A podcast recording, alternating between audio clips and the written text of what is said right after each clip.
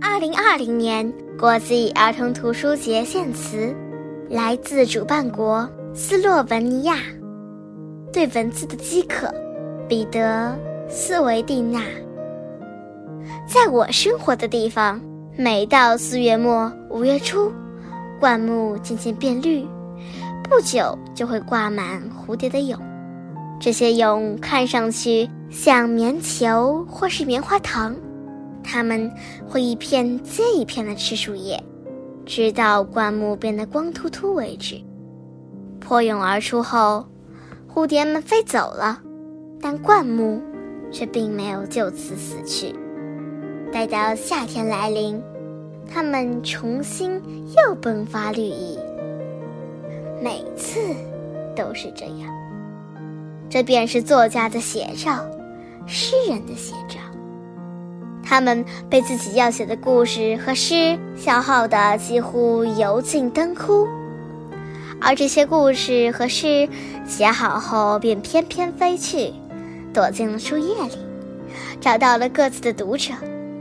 这样的事情一遍又一遍地发生着。那么，那些诗和故事后来又怎样了呢？我认识一个小男孩。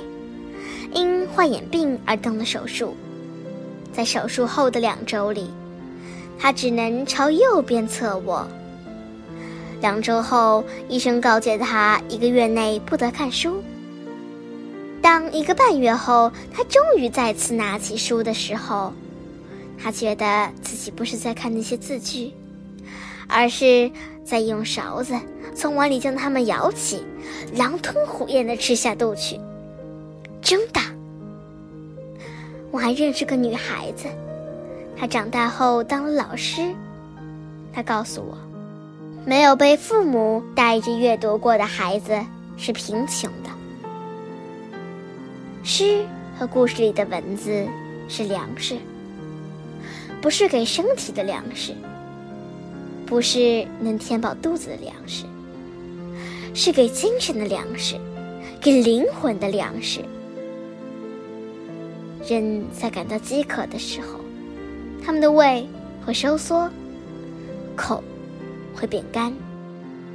他们会寻找吃的东西，一片面包，一碗饭，一条鱼，或是一根香蕉。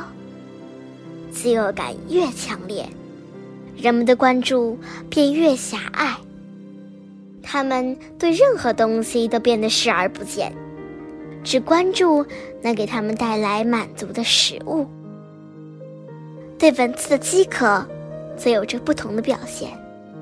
人们会变得颓丧、健忘、骄狂。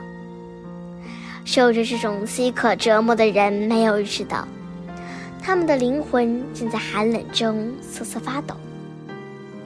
他们与自己擦身而过，却浑然不察。在他们的世界中。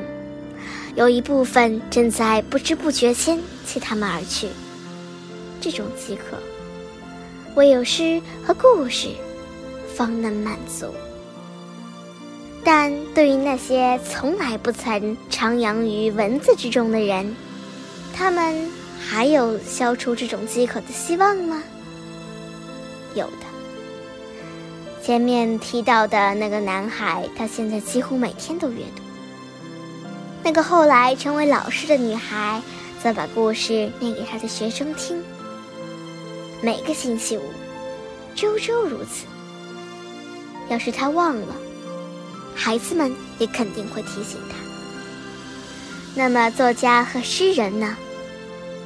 每当夏日来临，他们也会再次变得绿意盎然。然后，他们又会被要写的故事和诗。